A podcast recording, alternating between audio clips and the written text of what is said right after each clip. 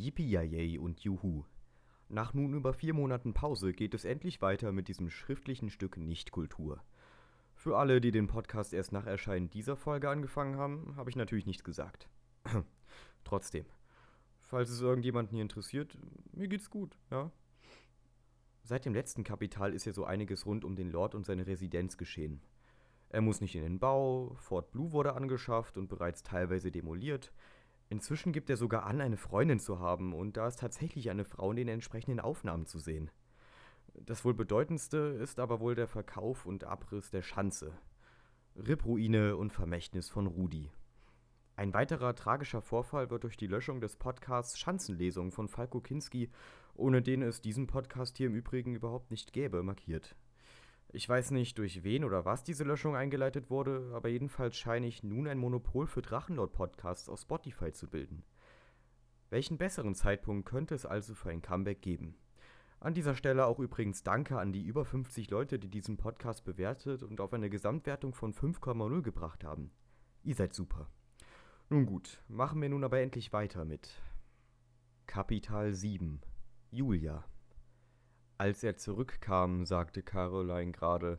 Ja, das ist kein Problem. Komm einfach rein. Wir sind oben. Erste Tür rechts, du findest uns dann schon. Als sie auflegte, fragte er: Gibt es ein Problem? Nein, nein, Julia wird sich nur etwas verspäten, da sie noch zum Arzt muss. Geht es ihr nicht gut? Mit ihr ist alles okay, aber sie möchte ein paar Tage mit uns verbringen und da sie diese Woche keinen Urlaub hat. Rainer nickte. Ich verstehe. Er ging ins Arbeitszimmer, während Caroline ins Gästezimmer ging, wo sie sich umziehen wollte. Natürlich war es unsinnig, da er ihren Körper mittlerweile gut kannte. Doch sie wollte etwas anziehen, das ihn überraschen sollte. Als sie wiederkam und sich gesetzt hatte, sagte sie Du willst also mich und Julia sehen, wie wir es uns gegenseitig machen. Er hustete, da er sich an seinem O-Saft verschluckt hatte. Sie lächelte über sein Gesicht, als er sie anschaute.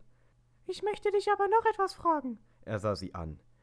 Ich will, dass, wen wir das machen, du dasselbe mal mit mir und mit einem anderen Mann machst. Ich habe da auch schon eine Idee, wen wir da nehmen. Er erschrak und überlegte. Ich war schon immer der Meinung, sagte er, wen ich etwas von anderen verlange, muss ich auch selbst dazu bereit sein, es zu machen. Das ist eine löbliche Einstellung. Löblich ist das Talent, in so kurzer Zeit so viel Unsinn zu schreiben. Wo soll ich da überhaupt anfangen?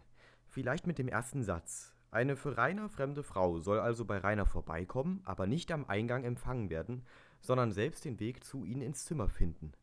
Warum? Und noch viel wichtiger, wie soll sie denn zu euch unerzogenem Pack hochkommen, wenn ihr niemand die Tür öffnet? Seid ihr so gütig, ihr den Schlüssel vom Balkon auf die Straße zu werfen, oder wie darf ich mir das vorstellen? Und dann diese Aussage, dass es doch völlig selbstverständlich sei, dass sich Caroline nach drei Tagen random Sex vor Rainer umziehen müsste, anstatt sich zurückzuziehen. Alles andere mache ja keinen Sinn. Genau, was fällt dir denn ein, verdammt? Die Göre soll gleich komplett entkleidet rumlaufen. Ich hab sie ja schon nackt gesehen, also was stellt sie sich so an? Aber jetzt das Beste. Rainer fucking Winkler sagt, dass er die Einstellung hat, man müsse bereit sein, das, was man von jemand anderem verlangt, selbst auch so zu tun. Selbstreflektierter kann ein Mensch doch kaum sein, oder? Ach nein, der Rainer in dieser Geschichte kann wohl doch kein Abbild von unserem Reinerle sein. Er beschreibt hier nämlich das komplette Gegenteil von der Lebensweise, die er verkörpert. Ein Wunschdenken, dem er selbst nicht mal im entferntesten gerecht wird. Erinnert sich noch jemand an das Video Regeln auf der Facebook-Seite, in dem er namensgebend neue Regeln für seine Facebook-Seite, an die sich alle zu halten haben, bekannt gibt? Regel Nummer 3 lautete hierbei auf die Rechtschreibung achten. Ich mache es auch und erwarte es daher auch von euch. Jede seiner hier vorgestellten Regeln enthielt mindestens einen Rechtschreibfehler. Sie lächelte und streichelte sein Bein. Du weißt aber, dass das auch bedeutet, dass du einen anderen Mann küssen und blassen musst? Er nickte und sagte, Ja, um ehrlich zu sein. Ich war schon öfter neugierig darauf, die Nacht mit einem anderen Mann zu verbringen oder es zu versuchen. Sie sah ihn an. Das heißt, du hast Interesse an Bi-Spielen? Er nickte. Ich habe lange versucht, diesen Gedanken zu verdrängen, doch einfach gesagt, einen Penis zu sehen, die Vorstellung, ihn zu berühren und zu spüren, finde ich sehr erregend. Sie sah ihn prüfend an. Du bist ein faszinierender Mann. Du hast eine Ausdauer und eine Hingabe, die sich jede Frau wünschen kann, und du bist bereit, dich mit deinem eigenen Geschlecht zu beschäftigen, wovor viele Männer Angst haben oder es für unmännlich halten. Und du bist sehr rücksichtsvoll und hast Liebe in dir. Er sah sie verwundert an. Sie lachte und sagte, Jede Frau, die sieht, wie du dich bewegst und nach dem Sex benimmst, würde das sehen. Interessiert fragte er, Woran zum Beispiel? Du kuschelst gerne, bist oft anhänglich und deine Berührungen sind meist so sanft und vorsichtig, als wäre ich aus Glas oder ähnlich zerbrechlich. Sie sah ihn an und er schaute ihr tief in die Augen. Es hatte etwas höchst Intimes, sie so anzuschauen. Nach einer Weile sagte sie, Wir sollten frühstücken. Julia sagte, dass sie unterwegs etwas essen will. Der Bisexualitätslord betont einmal mehr seine sexuelle Hingabe zu beiden Geschlechtern, wie weltoffen. Vor Fremdscham trotzend ist dann aber die Interpretation heterosexueller Männer und ihrer Sexualität selbst. Rainer, ich sag dir jetzt mal etwas. Niemand sucht sich seine Sexualität aus. Das ist etwas völlig Unterbewusstes, was sich nicht nach Belieben ändern lässt. Das heißt, du musst keine tiefere Begründung dafür haben, nicht einer gewissen Sexualität nachzugehen. Das ist keine Ideologie. Ein heterosexueller Mann steht auch nicht nur Frauen, weil er nicht bereit ist, sich mit seinem eigenen Geschlecht zu beschäftigen, sondern weil er dieses lediglich nicht erregend findet. Das ist ein erheblicher Unterschied. Du kannst auch nicht pauschal einen Zusammenhang zwischen der Sexualität und den Bewegungen und Verhaltensweisen eines Individuums herstellen. Auch Heteros können zärtlich sein, kuscheln mögen und anhänglich sein. Das würde deiner Ansicht aber offensichtlich widersprechen, weshalb es ja nur falsch sein kann, nicht wahr? Als er seine Augen über ihren Körper gleiten ließ, wie er es sich schon zu Gewohnheit gemacht hatte, bemerkte er das erste Mal, wie sie gekleidet war. Sie trug einen dünnen seidenen Bademantel. Er war silbern und betonte ihre Rundung sehr gut. Sie sah ihn fragend an.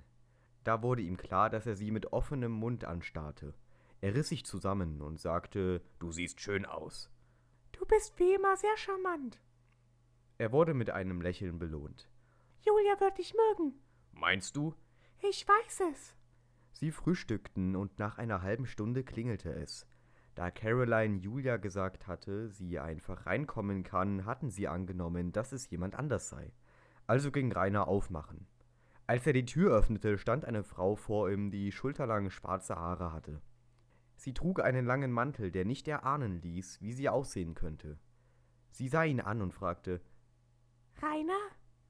Er nickte lächelnd und sagte, Sie müssen Julia sein. Auch sie nickte. Er wollte ihr die Hand geben, wie schon zuvor Caroline. Aber sie machte einen Schritt auf zu und legte ihm die Arme um den Hals. Etwas überrumpelt davon stolperte er ein Stück zurück und fiel hin. Sie lag auf ihm und hatte ihre Lippen auf die seinen gepresst. Als ihre Zunge sich gegen seine drückte und ihn so zwang, sich auch zu bewegen, spürte er, dass sich ihre Brüste eng an seinen Körper pressten. Sie war definitive eine erfahrene Frau. Den schon während des Kusses und ihrer Nähe begann er sich aufzurichten. Sie schaffte es durch den Kuss und dem Reiben ihres Körpers an seinen, was ihn ihre Brust noch deutlich spüren ließ. Dass er in kürzester Zeit hart war. Einen Moment lagen sie so da, in denen sich ihre Zungen umspielten. Ohne es zu merken, legte er seine Hände an ihren Hintern und streichelte sie.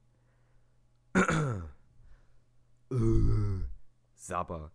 Wie ein hechelnder Hund starrt Rainer Caroline an, als wäre sie ein Mozzarella-Leib, den er sich gleich hinter die Kiem stopfen wollte. Ich stelle mir einen dicken Oger vor, dessen Speichel bis zum Boden aus seinem verfaulten Rachen hängt, während er schielend und mit erschlafftem Körper ausdruckslos dasteht. Eine wahrlich erotische Erwachsenengeschichte. Unmittelbar nach ihrer Ankunft stürzt sich die fremde, ach so erfahrene und reife Julia auf den jungen Rainer. Genau so stelle ich mir die Frauen, die es mit ihrer jahrelangen Erfahrung keineswegs nötig haben, vor. Aber was soll man auch erwarten, wenn die Geschichte von einer Jungfrau, die in ihren Dreißigern ist, geschrieben wurde? Gut auch, wie er sich mit seiner Handlung indirekt selbst eingesteht, dass die wildfremde Frau nicht einfach so durch eine verschlossene Tür, die nicht ihr eigen ist, kommt. Als sie ihre Lippen von seinen nahm, sagte sie lächelnd, Du bist wirklich noch sehr unerfahren, das gefällt mir. Caroline hat nicht übertrieben. Eine Stimme ertönte links neben ihnen. Das habe ich dir doch gesagt. Rainer schaute auf, und ein Ruck durchfuhr ihn. Caroline stand neben ihnen, ihr Bademantel war geöffnet und er konnte sehen, was sie darunter trug. Es war ein Netzkleid, das so große Löcher hatte, dass es weniger ein Stoff war, sondern vielmehr einzelne Schnüre waren, die so verknotet waren, dass man sie als Kleid tragen konnte. Julia musste den Ruck auch gespürt haben, den sie sagte, Du bist wirklich noch sehr jung, wen dich ihr Anblick so erregt, dass dein Penis schon vor Erregung zu zucken anfängt. Auch wen ich die Reaktion sehr angenehm finde. Sie lächelte wieder. Im wurde nun bewusst, warum er sie so deutlich spüren konnte. Er trug zwar ein Boxershort, doch er hatte kein Shirt an. Und da sie nun auf ihm saß, bemerkte er, dass sich ihr Mantel geöffnet hatte, als sie ihn umarmt hat. Darunter trug sie dasselbe Netzkleid wie Caroline, nur dass ihres hellblau war und das von Caroline rosa. Bei ihrem Anblick fuhr wieder ein Zucken durch ihn. Sie kicherte, als sie es spürte. Doch dieses Mal ließ es ihn aus der Knopföffnung der Shorts fahren. Sein Penis rutschte durch die Öffnung und Julia unter dem Netzkleid nichts trug, spürte, wie er an sie stieß. Lächelnd sagte Caroline, die es bemerkte, ich denke, wir sollten nach oben gehen, bevor ihr euch hinreißen lasst, direkt hier im Flur euch zu lieben. Julia hatte sich bereits an die Scheide gefasst und streichelte sich, wobei sie immer wieder über Reiners Eichel strich. Stöhnend sagte er, Caroline hat recht. Doch als sich Julia bewegte, begann er in sie hineinzugleiten, was beiden stöhnen ließ. Und als er in ihr war, sagte sie, Bitte verlasse mich nicht gleich wieder. Ich habe so lange keinen Mann in mir gespürt. Ich will dich jetzt. Sie begann sich auf und ab zu bewegen, und er hatte keine Wahl, als zu stöhnen. Alleine seine Gegenwart in ihr schien Julia zu den höchsten Gefühlen zu führen. Ein Satz, den ich dem Autor gerne abkaufe. Alleine schon die Vorstellung dieser Szene und seiner Gegenwart löst in mir die höchsten Gefühle des Ekels, Fremdschams und Unglücks aus. An der Stelle von Julia würde ich vermutlich innerhalb eines Moments an dem Schock im Zuge meines Schicksals sterben, und das wäre wohl auch das Erstrebenswerteste für mich. Wie dem auch sei. Sie stöhnte heftig, und er spürte, wie sich ihre Erregung mit jedem Stoß steigerte. Sie stöhnte und genoss es mit jeder Faser ihres Körpers. Er selbst versuchte sich zu bremsen, doch sie beschleunigte ihr Tempo mit zunehmender Erregung, was dazu führte, dass er vor ihr kam. Sie war aber so in den Rausch seiner Gegenwart gefangen, dass sie es nicht bemerkte. Wie er es schon von Caroline gewohnt war, verlangte sie ihm alles ab. Immer wieder ließ sie ihn in sich stoßen. Er schrie und stöhnte, doch sie zeigte keine Gnade. Lächelnd schaute Caroline zu, unternahm aber nichts, um ihm zu helfen. Glücklicherweise ließ sie ihn nur noch ein paar Mal zustoßen, bevor sie selbst zum Orgasmus kam. Er wunderte sich, dass sie so schnell gekommen war. Soweit er wusste, waren Frauen nicht so leicht zu einem Orgasmus zu bringen. Sie stöhnte, während sie ihren Orgasmus so wie seinen Gegenwart genoss. Einen Moment lag er wie betäubt da.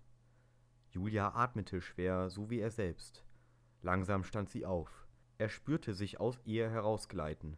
Immer noch schwer atmend schaute er die beiden Frauen an, die ihn ihrerseits anschauten und nebeneinander standen. Ihm fiel auf, dass beiden Frauen sich ähnelten, von der Statur und Größe waren.